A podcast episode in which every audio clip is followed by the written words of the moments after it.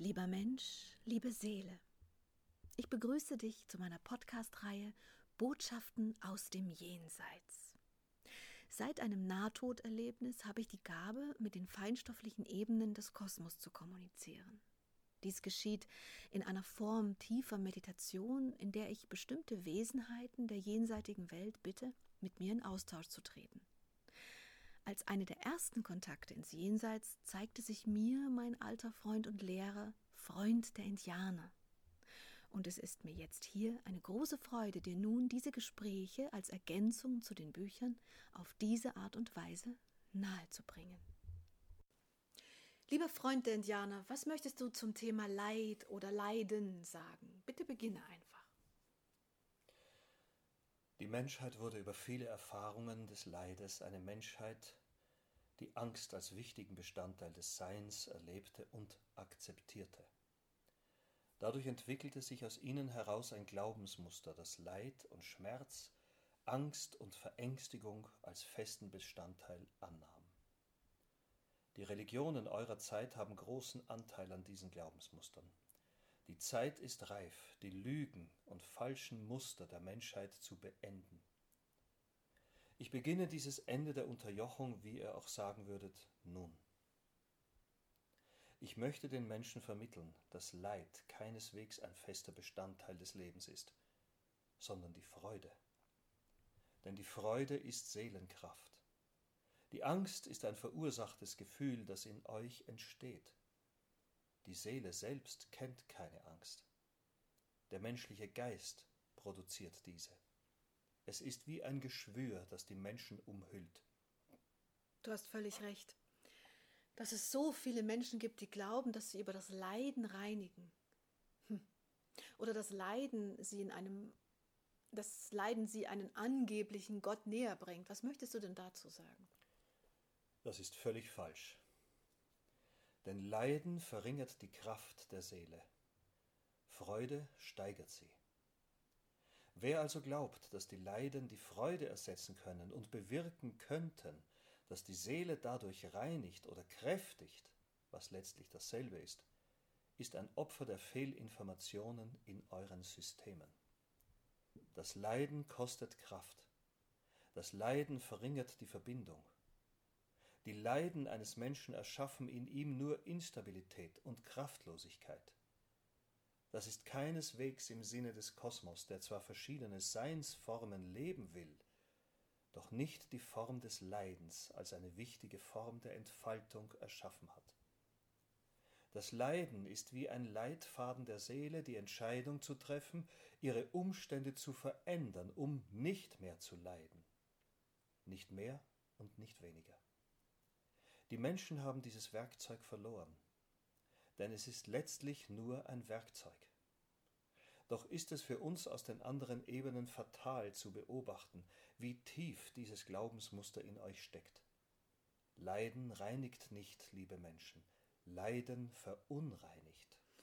Also, lieber Freund der Indianer, es ist genau entgegengesetzt. Die Menschen glauben, dass sie über Leiden aufsteigen, dabei tun sie das Gegenteil. Das ist richtig. Die Kraft der Seele verringert sich durch das Leiden des Körpers. Dadurch bewirken sie keinen Aufstieg. Im Gegenteil. Die Kraft sinkt und dadurch auch das Potenzial, in hochschwingende Ebenen zu gelangen, in hochschwingende Zustände im Übergang. Darf ich ein bisschen tiefer in das Thema hineingehen? Es gibt ja verschiedene Definitionen von Leid. Also abgesehen davon, dass jeder Leid anders wahrnimmt, der eine mehr aushält, der andere weniger, gibt es ja beispielsweise verschiedene Orden. Zum Beispiel einen, der heißt Opus Dei, in dem sich Menschen richtig körperlich Leid zufügen. Willentlich. Was sagst du dazu? Derartige Praktiken sind mir fremd wie die Verantwortungslosigkeit der Menschen, die andere Menschen mit diesen Informationen belehren und dabei selbst verunreinigt sind. Diese Praktiken nehmen dem Menschen die Erfahrung der Freude, und dadurch verringern sie die Kraft der Seele und lehren der Seele nur, wie es ist, wenn sie leidet. Diese Lehre ist letztlich keine wirkliche Erfahrung des Lebens, es ist die Erfahrung, die das Ego dieses Menschen erzeugt hat. Keine Erfahrung der Seele, die aber im Körper gefangen diesen Weg des Egos leben muss und letztlich keine bereichernde Erfahrung mit in den Übergang nimmt. Das ist leider sehr schade.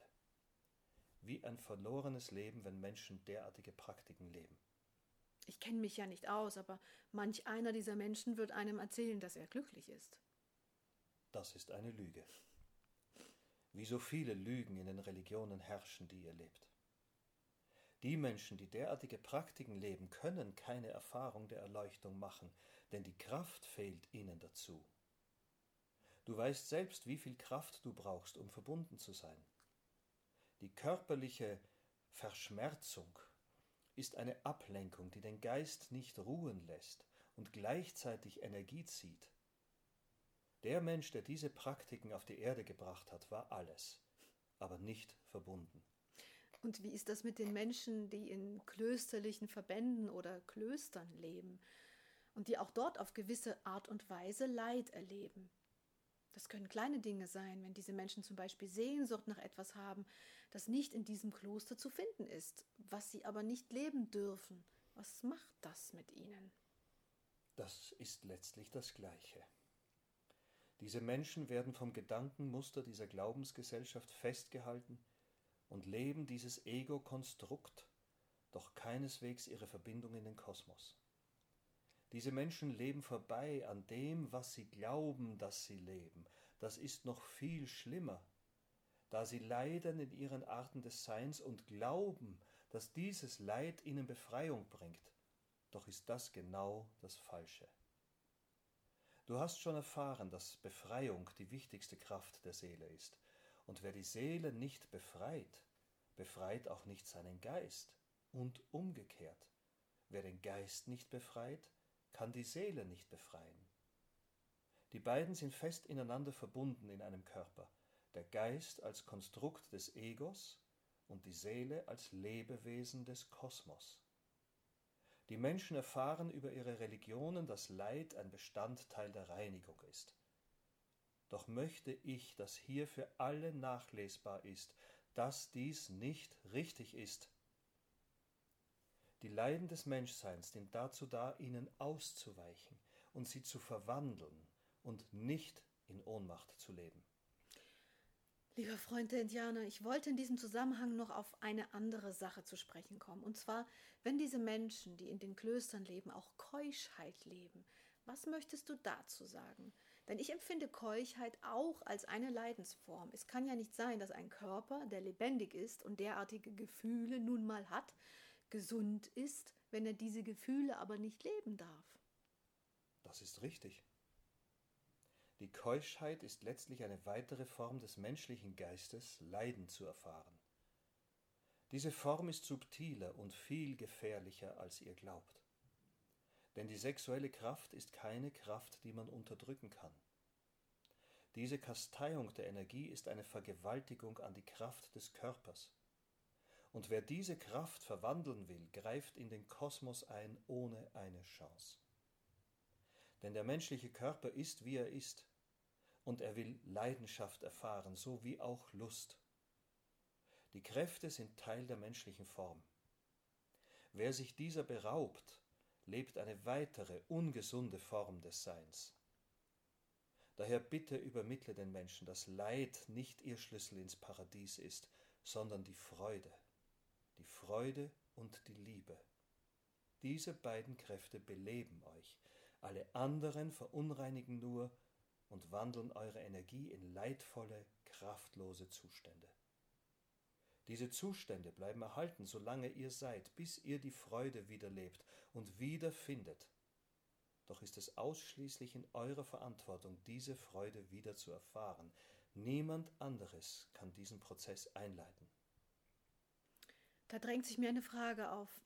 Wenn die Menschheit daran festhält, dass Leiden so bereinigend ist und Leiden so wichtig ist, um weiter zu wachsen in einem seelischen Prozess, wie steht es dann um die Energie der Menschheit, die so fest an einem Glaubensmuster hält, dass Leiden ein fester Bestandteil des Lebens sein soll? Was macht es mit den Seelen und was macht es mit den Seelen vor allem, wenn sie den Körper dann verlassen haben? Das müssen ja Millionen, Milliarden von Seelen sein, die diesen Körper in falschen Glaubensmustern verlassen haben. Das ist richtig. Und genau deshalb beginne ich hier die Worte an die Menschheit zu richten und diese verändernden Botschaften zu übermitteln. Die lebenden Energien in euch wollen Freiheit und wollen befreit werden, nicht leiden. Die verstorbenen Seelen, die in diesen Glaubensmustern lebten, verharren weiter in einem Zustand der Kraftlosigkeit.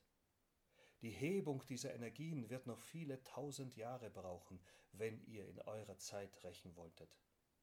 Es ist ein langer Prozess, den die Seele begehen muss, wenn sie durch diese Fehlleitung im Geiste des Egos wandeln muss.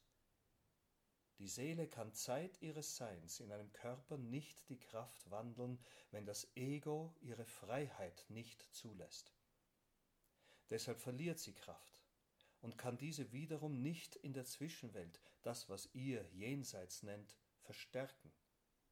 Dazu muss sie erneut inkarnieren, und dieser Prozess kann wieder Risiken mit sich bringen, nur in Glaubensmuster des Leidens leben zu müssen und nicht in Glaubensmustern der Befreiung. Diese Kräfte sind massiv. Und wenn ihr versteht, wie letztlich alles ineinander wirkt und vor allem, wie wichtig jede Entscheidung auf diesem Weg ist, dann könnt ihr verstehen, wie wichtig es mir ist, dass ich dieses Missverständnis heute mit diesen Worten in eure Seele verwandle. Denn wer kann, sollte heute, sofort, in diesem Moment beenden, was ihn leidend gemacht hat. Die Freude ist das Ziel, nicht die Leiden. Das habe ich verstanden. Ich habe soweit jetzt keine Frage mehr zum Thema Leid. Es wird vielleicht Menschen geben, die sagen, ich kann ja nichts machen, ich kann ja nichts ändern, ich bin ohnmächtig in der Situation, in der ich bin und in der ich leide. Dann übermittle ihnen bitte, dass dies eine Lüge ist. Diese Menschen leben in einer Lüge, die sie selbst verantwortungsvoll wandeln können. Doch wer die Kraft dazu nicht hat, sollte zunächst versuchen, die Kraft dazu zu finden. Befreit eure Seele in andere Möglichkeiten dann kommt die Kraft. Und dann kommt auch die Kraft, den letzten Umstand zu wandeln, der euch leiden lässt. Das alles ist immer in viele Prozesse eingebettet, doch muss ein erster Schritt begonnen sein, auch wenn es nur ein kleiner ist. Die Freude finden ist in jedem Fall der richtige Weg. Möchtest du noch etwas sagen zu dem Thema? Das Thema ist vielfältig. Ich könnte noch um ein Vielfaches sprechen, doch ist der Kern der Thematik nun festgehalten. Die Menschen leiden und verunreinigen dabei. Das ist genau der falsche Weg. Wer reinigen will und wachsen will, der leidet nicht mehr. Das eine bedingt das andere. Wachstum ist nur möglich, wo kein Leid ist.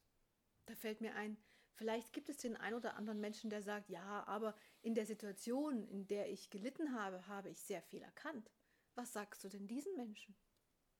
Es mag sein, dass derartige Leben eine Erkenntnis im Leiden mit sich brachten, doch wissen diese Menschen nicht, wie viele Erkenntnisse ihnen verloren gingen über die verlorene Freude. Die gleichen Momente und die gleiche Zeit hätten sie in Freude erleben können und dann auch viele liebevolle und schöne Erfahrungen sammeln können, die letztlich die Seele hätten heben können. Doch diese Erfahrungen haben sie nicht gemacht. Umso wichtiger ist, dass sie dies jetzt beginnen. Es gibt die katholische Kirche, die das ganze Prinzip des Leidens deswegen verbreitet hat, weil sie das Leiden Christi nachempfinden und nachleben will. Das Ganze basiert darauf, dass Jesus auf der Erde war und für die Menschen gelitten hat. Ich möchte von dir wissen, was du zu diesem Thema denkst. Denn nach dem, was du mir erzählt hast und was wir alles über das Thema Freude und Freiheit gelernt haben, kann an dieser Geschichte oder zumindest an der Interpretation irgendwas nicht stimmen. Deswegen bitte ich dich, mir zu berichten, was du über dieses Thema weißt und denkst, über Jesus und das Leiden und alles, was damit zusammenhängt. Das ist eine sehr wichtige Frage. Ich danke dir, dass du sie stellst. Die Menschen erfahren über die Kirche, dass das Leiden Jesus ein fester Bestandteil ihres Schicksals ist. und der Mensch mit dieser Erfahrung einen Teil des Schicksals Jesus nachempfinden muss. Doch es ist ganz anders, liebe Menschen. Die Leiden, die Jesus erfahren hat, waren kein Vorbild, wie ihr es interpretiert, sondern ein Mahnmal des menschlichen Lebens. Diejenigen, die Lichtvolles bringen, werden immer auch Verachtung und Undankbarkeit erfahren müssen. Diejenigen, die Liebes, Liebevolles auf die Welt bringen, werden hingerichtet und misshandelt. Dieses Mahnmal war von Jesus bewusst gewählt, um den Menschen die Vorbereitung auf die Problematik Mensch zu geben. Diejenigen, die wissen, werden daher immer versuchen, in Abstand zu agieren und dennoch weiter ihre Mission voranbringen. Diejenigen, die nicht wissen, werden wieder und wieder, wie Jesus damals, unsagbare Leiden erfahren müssen. Das ist der Schatten der Menschheit. Jesus zeigte ihn euch, der Schatten der Menschheit und in jedem Lebewesen. In jedem Lebewesen oder in jedem Menschen? Die Lebewesen dieses Planeten haben Leiden als Thema. Wie meinst du das, was die Tiere angeht? Die, Leide, die Tiere sind doch verbunden mit dem Kosmos und leiden deswegen nicht so, oder? Doch. Denn auch dort sind es die Menschen, die die Tiere leiden machen. Die Verursacher dieser Hinrichtungen sind immer nur die Menschen. Doch zurück zu den Menschen. Die Verbreitung des Missverständnisses, das Leiden Jesu sei ein wichtiger Teil der Entfaltung der Seele, ist etwas sehr Erschreckendes für die Wesen des Lichtes. Denn Jesus war nicht auf der Erde, um derartige Informationen zu verbreiten. Er war da, um das Mahnmal zu setzen, damit die Menschen wissen, was die Erfahrung hier auf der Erde mit sich bringen kann. Das habe ich gut verstanden. Möchtest du noch etwas zu dem Thema sagen? Die Leiden Christi sind die Warnung, mehr Schutz zu erfahren. Denn ohne Schutz ist der Mensch einer Kraft ausgesetzt, die verunreinigt und lebensbedrohlich ist. Ich verstehe. Vielen, vielen Dank. Danke, Liebe. Danke, Silvia.